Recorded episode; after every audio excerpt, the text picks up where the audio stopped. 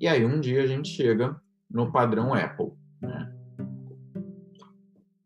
Hoje a Apple pensa tanto na experiência do cliente que até o vácuo que tem na caixa, né, quando você compra um produto novo, que a caixa tem aquela dificuldade para você separar a parte de cima da parte de baixo, é intencional, porque aquilo provoca mais ansiedade, mais vontade da pessoa ver o produto, né? E uma das coisas que eu acho mais fantástica, que foi uma regra que o Steve Jobs implementou na empresa quando ele ainda era vivo, é que nenhum produto da Apple pode ter manual.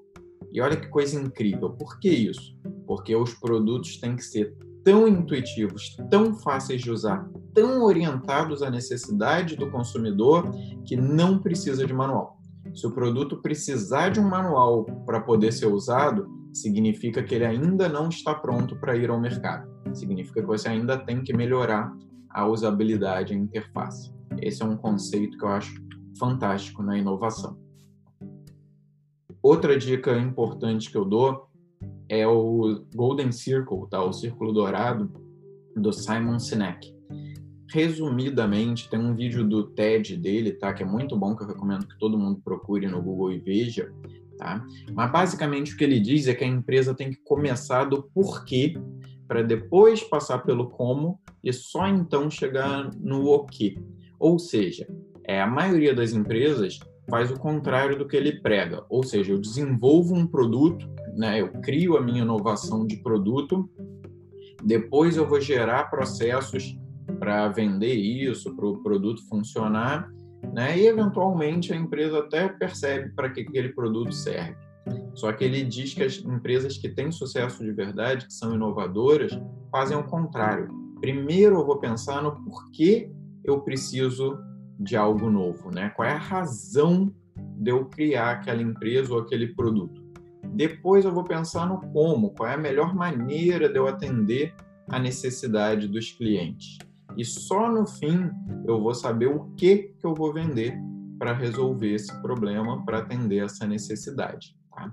E aí eu trouxe alguns exemplos de como as empresas aplicaram isso na prática.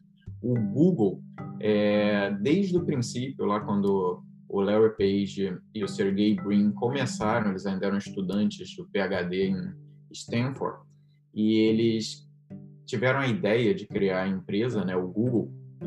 Eles foram procurar investimento e aí quando eles chegaram no fundo de investimento, eles foram tão claros, tão concisos no que que seria essa empresa, né, que eles mudaram o padrão do fundo de investimento. Porque os investidores perguntaram para ele, mas o que é esse tal Google? O que é essa empresa? E aí eles falaram, é simples, o Google dará acesso a toda a informação mundial com um só clique. O nosso objetivo é organizar toda a informação que existe no mundo de uma forma acessível e fácil para todo mundo. E aí os investidores ficaram tão encantados com essa clareza, com essa certeza né, na razão de ser da empresa, no objetivo do Google existir, que não só deram investimento para a empresa, aliás, a melhor decisão que eles já tomaram na vida, com certeza, como também instituíram como regra que a partir daquele momento eles só iam investir em negócios que os fundadores, os empreendedores tivessem a clareza do que vão fazer em uma única frase. Tá? Isso é muito legal. A Microsoft também lá atrás, muito lá atrás, tá? Esse é o jovem Bill Gates, à direita, né? À esquerda, o sócio dele, o Paul Allen. E eles, é, quando criaram a Microsoft, eles tinham uma visão.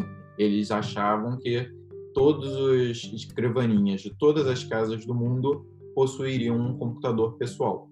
E nesse computador, eles queriam que tivesse software da Microsoft. Tá? E isso é importante porque hoje em dia é uma coisa muito óbvia. Só que nessa mesma época, o então presidente da IBM estimava que só existisse espaço no mundo para ter quatro computadores. Ele, chegou, ele falou isso numa entrevista para um jornal. Ele falou que toda a demanda do mundo por computadores ia se resumir a quatro supercomputadores. Por, em outro lado, a Microsoft já via um mundo com um computador em cada escrivaninha. Claro, hoje não adianta você ter mais essa visão porque ela já se realizou. Então, a última é, razão de ser da Microsoft, né, que foi atualizada há dois anos pelo Satya Nadella, que é o novo CEO da Microsoft. Ele falou para os funcionários que a missão da Microsoft é capacitar todas as pessoas e todas as organizações do planeta para conseguir fazer mais. Tá? Então, de novo, clareza absoluta. Né? O papel da Microsoft existir hoje é capacitar todas as pessoas e todas as organizações a obter mais resultados. E, por fim, tenho a razão de ser da Starbucks também, que eu acho genial porque encaixa muito bem com o que eu percebo numa Starbucks. Tá? Eu adoro Starbucks, é, só não gosto do café. E o legal é isso, ela nunca se propôs a ter o melhor café do mundo.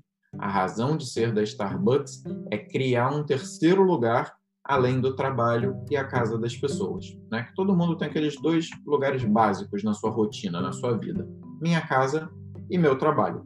E eles se propõem a criar um terceiro lugar, alguma coisa nesse meio do caminho, né? onde você possa se sentir bem, considerar um lugar seu né? entre o trabalho e a casa.